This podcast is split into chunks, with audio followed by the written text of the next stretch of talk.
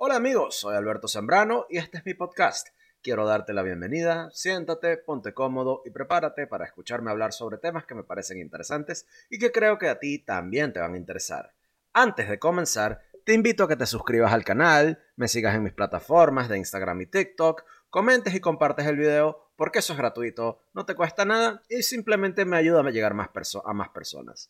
Si desbordas generosidad, hazme una donación en cripto en las coordenadas que te dejo en este video en la parte de abajo o si así lo deseas, suscríbete a mi Patreon en patreon.com barra Alberto Zambrano, donde consigues contenidos que normalmente no subo a otros canales, así como una línea de comunicación directa conmigo, puedes proponerme temas y hasta hago un chat mensual con todos mis mecenas para hablar sobre temas chéveres.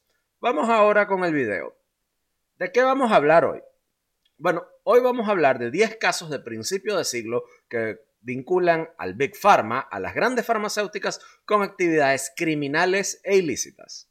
Las siguientes cosas que te voy a explicar en este video tuvieron lugar en los Estados Unidos. Las prácticas ilegales de los conglomerados farmacéuticos son más comunes de lo que la gente cree y van desde mercadear de forma ilegal ciertas medicinas, la malinterpretación deliberada de estudios médicos, esconder datos y fraude a empresas aseguradoras. Si te parece que estos temas son interesantes, ¿por qué no escucharlos? ¿Ok?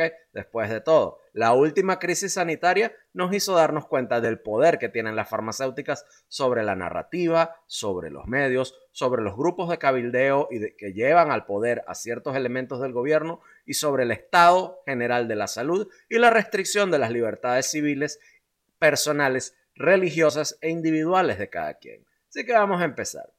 Empecemos por una gran farmacéutica, una que está muy de moda, Vamos a hablar del fraude de Pfizer en 2009. Para 2009, los anales de la historia médico-legal registraron en Estados Unidos un juicio que llegó a acuerdos entre las partes por la increíble suma de 2.300 millones de dólares. Una empresa subsidiaria de Pfizer se declaró culpable de prácticas de mal etiquetado con la intención deliberada de defraudar y engañar al promover la compra de cuatro drogas, de cuatro medicinas. Valdecoxib, vendida como Bextra, empleada en el tratamiento para la artritis, que tuvieron que retirar del mercado cuatro años antes, en 2005, ¿ok? Ciprasidona, conocida como Geodon, un antipsicótico, y un, un antibiótico llamado Linesolid, vendido como Civox, y la pregabalina, vendida como Lírica, un antiepiléptico. Antes de empezar con el video de hoy, quisiera hablarte sobre uno de mis socios y herramientas comerciales que me ayudan a crear todos mis contenidos en Internet. Así que vamos a hablar sobre Jasper AI. ¿Qué es Jasper y qué hace? Jasper es una empresa de inteligencia artificial de vanguardia que rápidamente se hace un número en el mundo de los grandes datos. Jasper puede recopilar y procesar grandes cantidades de datos muy rápidamente y luego usar esos datos para generar conocimientos que pueden ayudar a las empresas a tomar las mejores decisiones. Además, Jasper puede brindar atención al cliente en tiempo real, que es un servicio valioso para cualquier empresa. En general, Jasper es una empresa de inteligencia artificial versátil que puede ayudar y brindar mucho valor a las empresas de todos los tamaños. ¿Cómo uso yo Jasper para ayudarme con mi presencia en línea? Siempre busco nuevas e interesantes formas de mejorar mi presencia en línea. Y Jasper es una genial herramienta que he estado empleando últimamente. Jasper no es más que un asistente de inteligencia artificial que puede ayudar con una variedad de tareas, incluida la administración de redes sociales, la creación de contenido e incluso el diseño de sitios web. He estado usando Jasper para ayudarme con mis publicaciones en las redes sociales y ha sido un gran ahorro de tiempo. Simplemente le digo a Jasper qué tipo de contenido quiero publicar y él se encarga del resto. Ha sido una excelente manera de liberar mi tiempo para poder concentrarme en otros aspectos de mi presencia en línea. Los beneficios son muchos. No hay duda de que Jasper es una de las mejores firmas y herramientas para el marketing. Brinda a las empresas e individuos un conjunto completo de funciones que pueden ayudarlos a llegar a sus audiencias objetivo de manera más efectiva. Por un lado, Jasper facilita la creación y administración de campañas dirigidas. Con su interfaz de arrastrar y soltar, las empresas pueden diseñar rápida y fácilmente campañas personalizadas que se adaptan a sus necesidades específicas. Además, Jasper proporciona sólidas herramientas de informes y análisis que las empresas pueden emplear para realizar un seguimiento del rendimiento de sus campañas y realizar los ajustes necesarios. En general, Jasper es una herramienta increíblemente poderosa que puede ser empleada con gran eficacia por empresas de todos los tamaños. Si eres nuevo con Jasper y quieres empezar con el pie derecho, pues tómate un tiempo, familiarízate con la plataforma, lee la documentación, explora la interfaz de usuario y prueba sus funciones. Eso es todo lo que va por ahora. Vamos de vuelta al video. Si deseas usar Jasper AI, haz clic en mi enlace de afiliado en la descripción de este video y obtén un descuento en tu primer mes, así como 10.000 palabras gratuitas encima del plan que escojas. Si te afilias con mi enlace, yo también obtengo el mismo beneficio. Así que es ganar, ganar. ¿Qué esperas para aprovechar el potencial de la inteligencia artificial para impulsar tu estrategia de marketing? Gracias por mirar este video y nos vemos muy pronto. Se recaudaron, las autoridades tuvieron que recaudar cerca de mil millones para resolver las, las, acusaciones de que Pfizer le pagó sobornos y ofreció en forma de hospitalidad lujosa, es decir, hoteles, viajes, acomodaciones, a los proveedores de la atención médica para incentivarlos a que prescribieran estas cuatro medicinas. Seis personas que avisaron a las autoridades recibieron hasta 102 millones de dólares por hacerlo. Pfizer tuvo que entrar en acuerdos de integridad corporativa, ¿ok?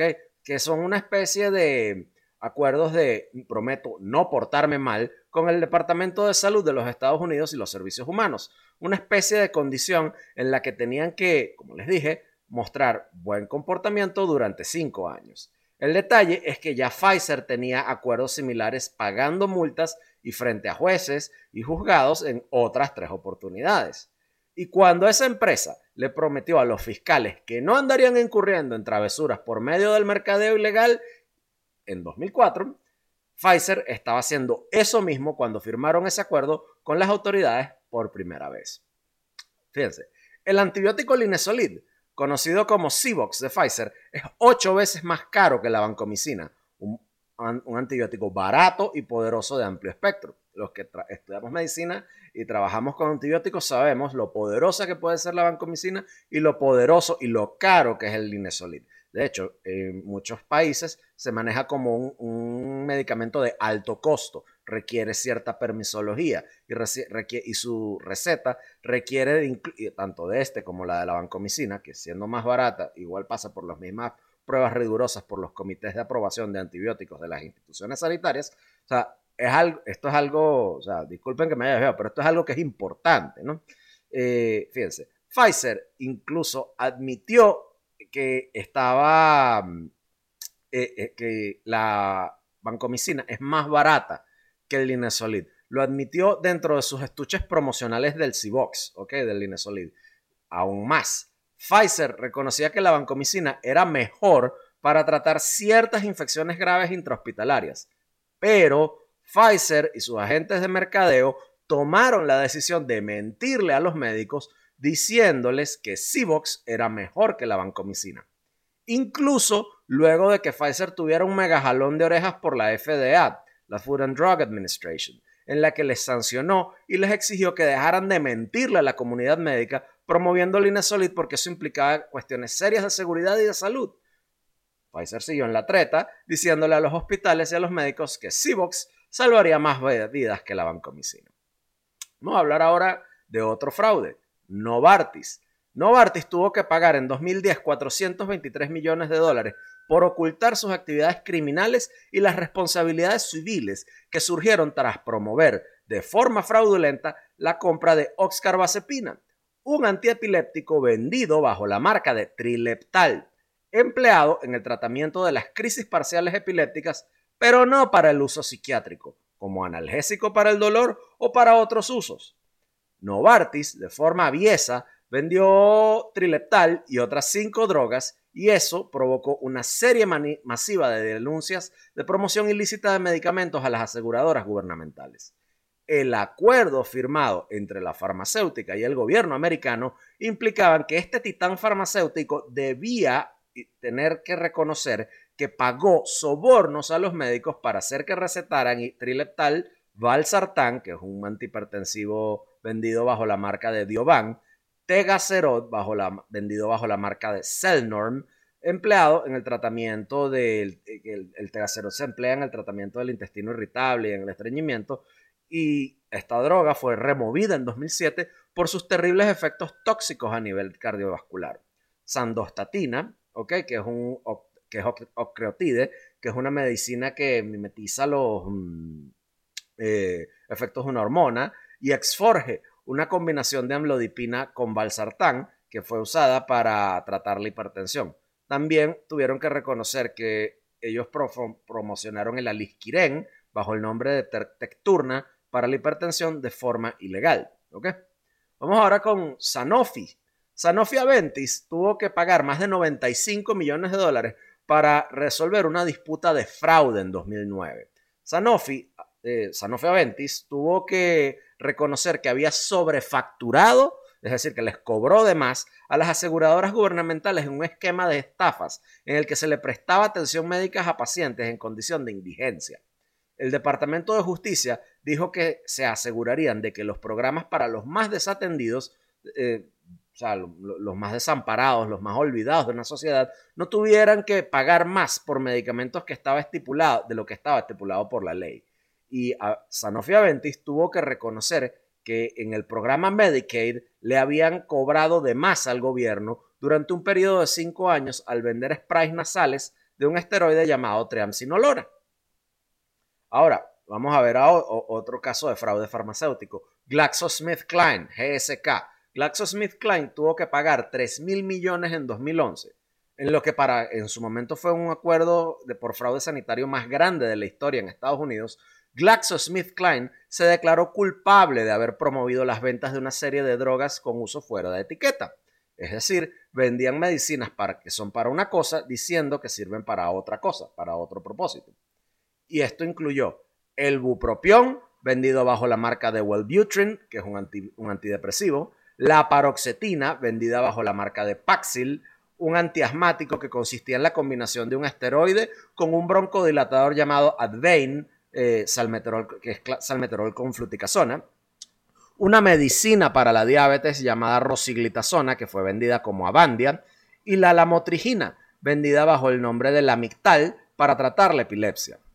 El Departamento de Justicia acusó al ex vicepresidente de GlaxoSmithKline y a un abogado de esa empresa un año antes, en 2010, por haber mentido a las autoridades y obstruir el curso de una investigación sobre el mercadeo ilegal del Wellbutrin em, para la pérdida de peso.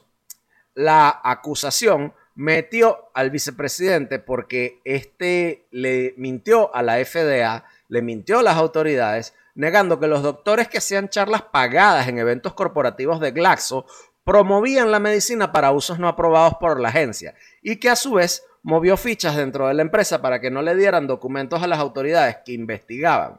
Pero la cosa no termina ahí, porque eh, Glaxo pagó sobornos a médicos, no incluyó data de seguridad sobre las rosiglitazonas en sus reportes obligatorios a la FDA y sus programas de apoyo a los pacientes sugerían que su medicamento Avandia ofrecía beneficios cardiovasculares a pesar de que la FDA le pidió a la farmacéutica que publicara en los prospectos de esa misma medicina los riesgos cardiovasculares involucrados en tomar dicho antihipertensivo.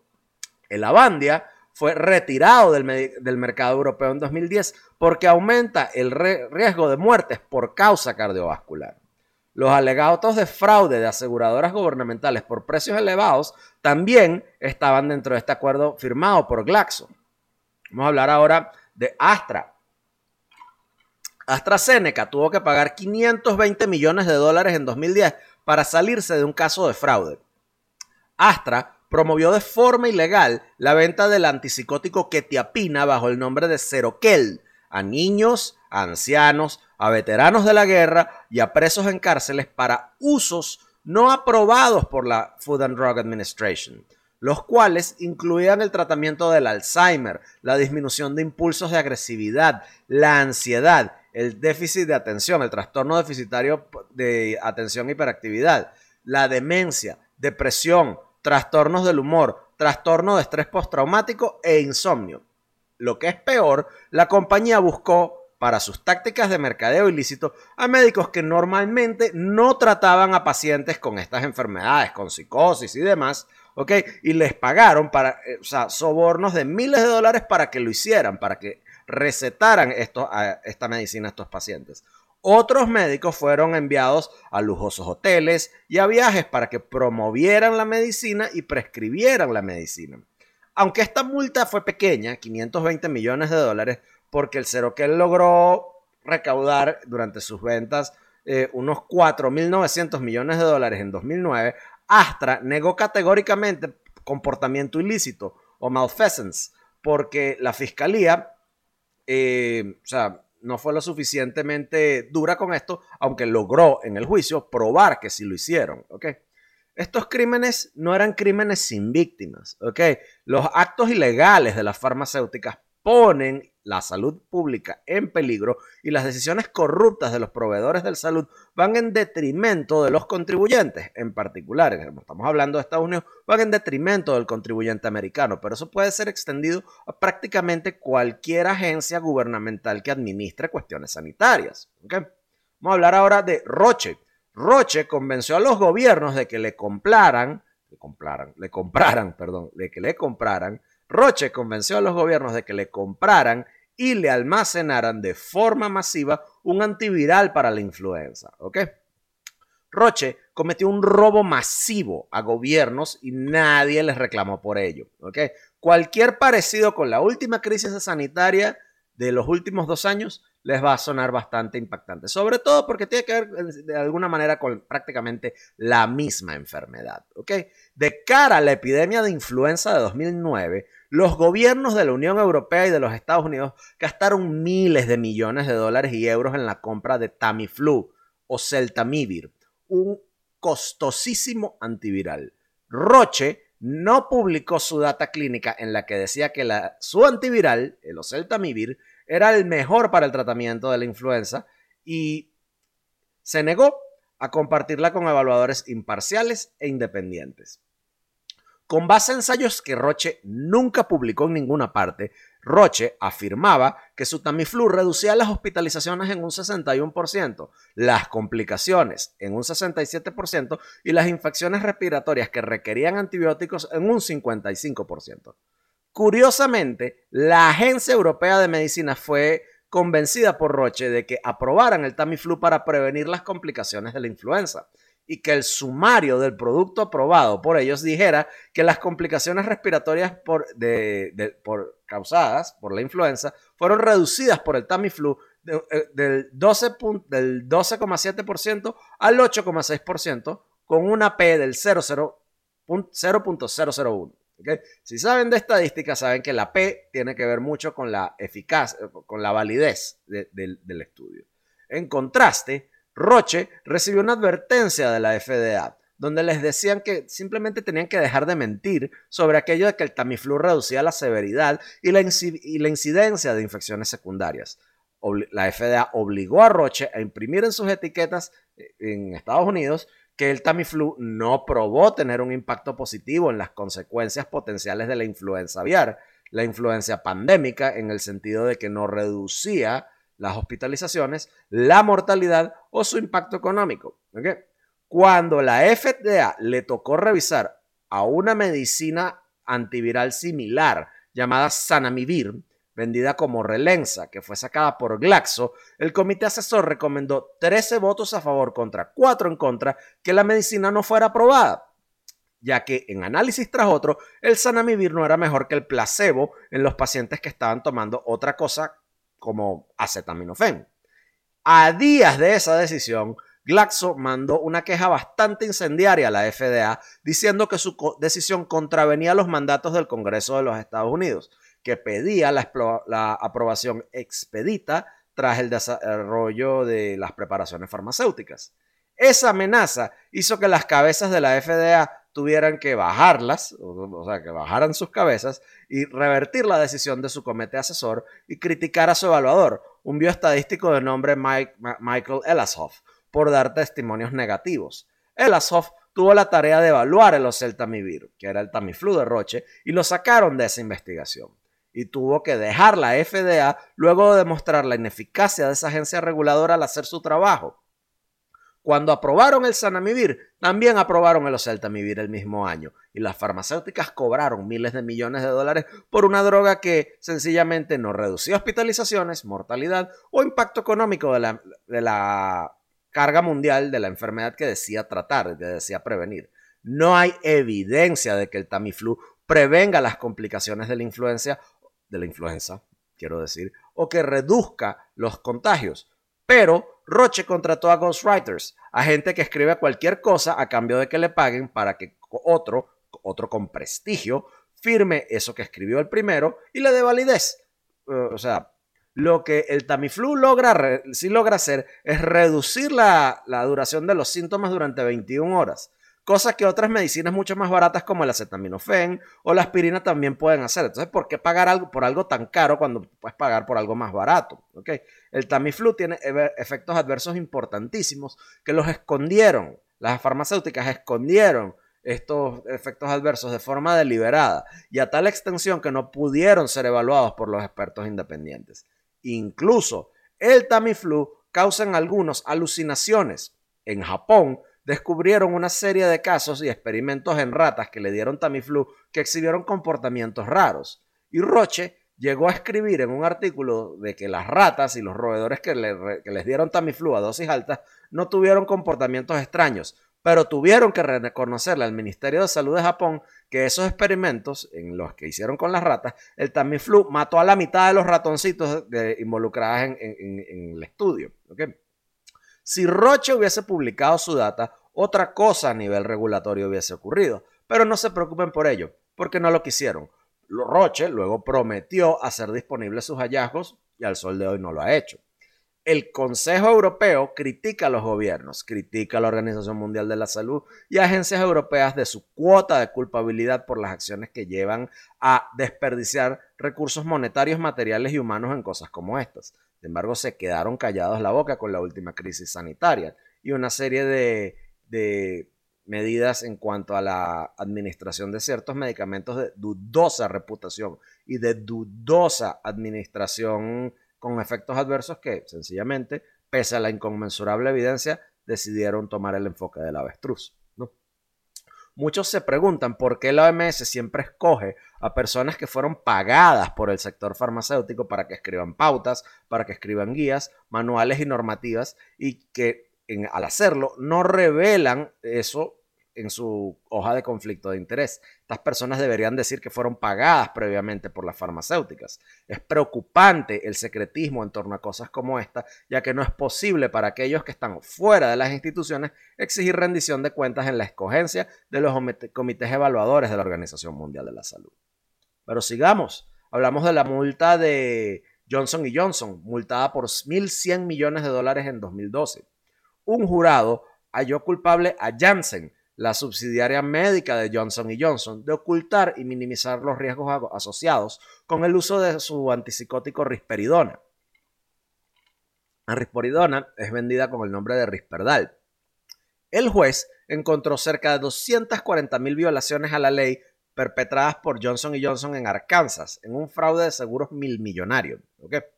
El jurado halló que Johnson Johnson le mintió a, los, a las autoridades sobre los efectos adversos potencialmente letales del Risperdal, que junto con otros antipsicóticos incluyen la muerte, accidentes cerebrovasculares, convulsiones, aumento de peso y diabetes. De nuevo, estos no son crímenes que pasan sin víctimas, es gente que se muere por esto. La FDA le mandó una carta a Janssen pidiéndole que instruyera a los médicos de corregir sus directrices y afirmaciones en el hecho de que el Risperdal no aumentaba el riesgo de padecer de diabetes. En veredictos previos contra Johnson Johnson, la empresa tuvo que pagar 327 millones de dólares en daños en un juicio civil en Carolina del Sur y 158 millones de dólares en Texas. Lo peor de todo esto es que los crímenes farmacéuticos afectaron a niños a más del 25% de estas recetas en esta cantidad, en estos cientos de miles de, de, fraude, de, fraudes eh, perpetrados por la, por la farmacéutica. un cuarto de ellos, uno de cada cuatro, eran niños, ¿ok? Niños, niñas y adolescentes eh, que recibieron esta medicina en usos que no eran aprobados y un panel federal determinó que el Resperdal fue prescrito de una forma desproporcionada. Un psiquiatra infantil de nombre, eh, que era de, renombre, que se llamaba Joseph Biederman, Biederman, hmm, eh, de la Universidad de Harvard, le prescribió mucho esta, esta droga a los niños y extorsionó a Johnson Johnson, incluso.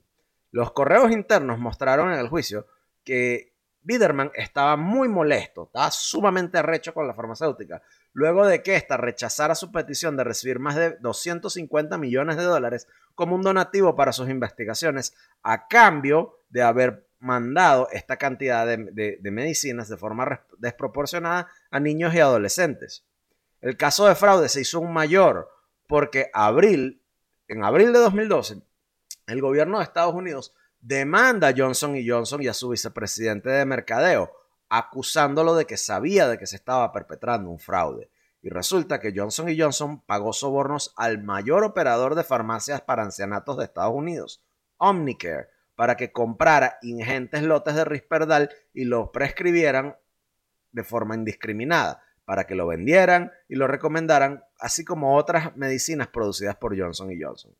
La compañía no le dijo a Omnicare, no le dijo a sus miembros de fuerza de ventas que la FDA les había advertido que era ilegal mercadear y vender Risperdal bajo premisas engañosas y falsas, eh, porque la droga no había sido estudiada en las poblaciones de riesgo. Como tampoco le dijeron que las eh, le, dijeron a Omnicare y a su fuerza, fuerza de ventas que la misma FDA les rechazó el petitorio de aprobación para mercadear la droga como eficaz en el tratamiento de, de psicosis y demencia, porque no tenían los datos de seguridad de rigor en psicosis y demencia, que era el uso más prevalente del Risperdal en los ancianatos que Omnicare regentaba.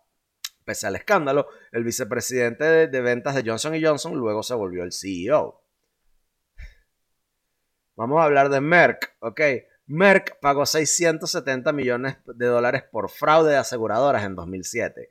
Merck no pagó los costos administrativos de poner una de sus medicinas en el sistema de seguros gubernamental y le pagó sobornos a los hospitales, a médicos y además instituciones proveedoras de salud para inducirlos a producir, a, prescribir sus medicinas.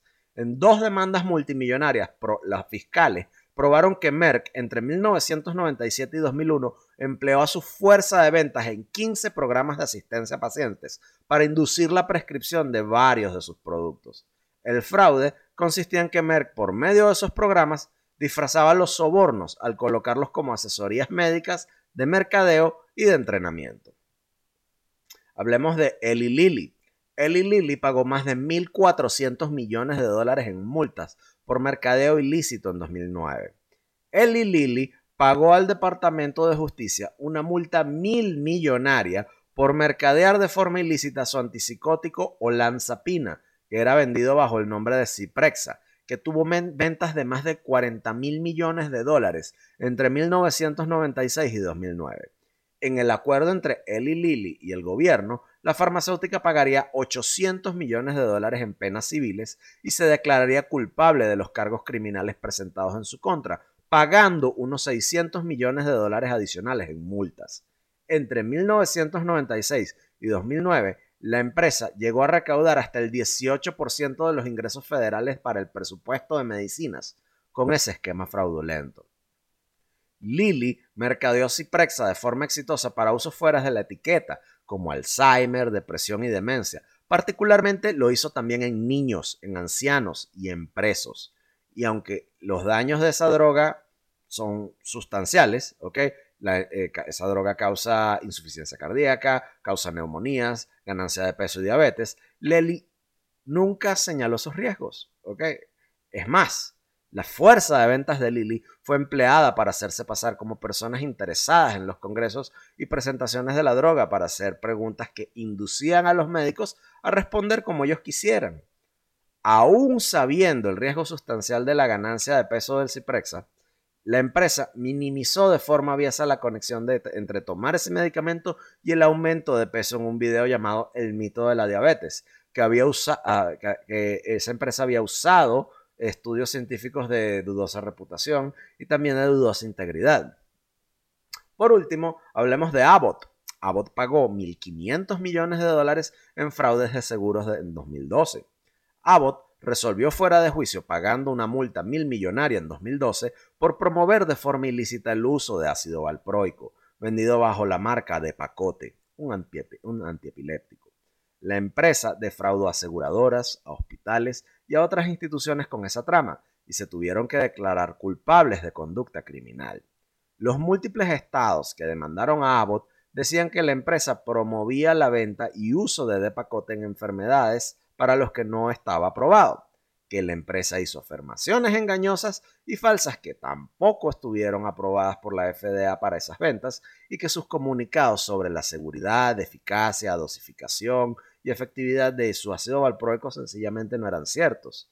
La empresa tuvo que reconocer que vendió su medicina sobre eh, todo a ancianatos, en pacientes con demencia, mientras que tuvo que detener un ensayo que decía que esa población de, pacientes era muy riesgosa, porque se dieron cuenta de, los, peligros que implicaba administrar esa medicina.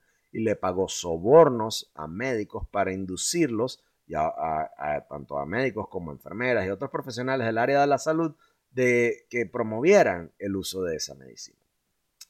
Como se dan cuenta, estos no son crímenes que pasan eh, o sea, por debajo, de la, por debajo de las mesas. Estos son crímenes que aparte de ser financieros en su naturaleza, dejan un rastro de muertos a su alrededor. ¿okay?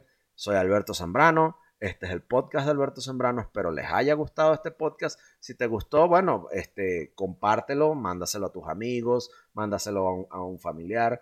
Eh, suscríbete, déjame un comentario, sígueme en mis plataformas, en TikTok, en Instagram, o también, si les bordas generosidad, puedes hacerme una donación en cripto o suscribirte a mi Patreon, patreon.com barra Alberto. A partir de un dólar, que es menos de lo que te cuesta un café en cualquier parte del mundo, puedes suscribirte y estar allí. Cuídense mucho, hasta la próxima y como diría Gustavo Cerati, gracias por venir.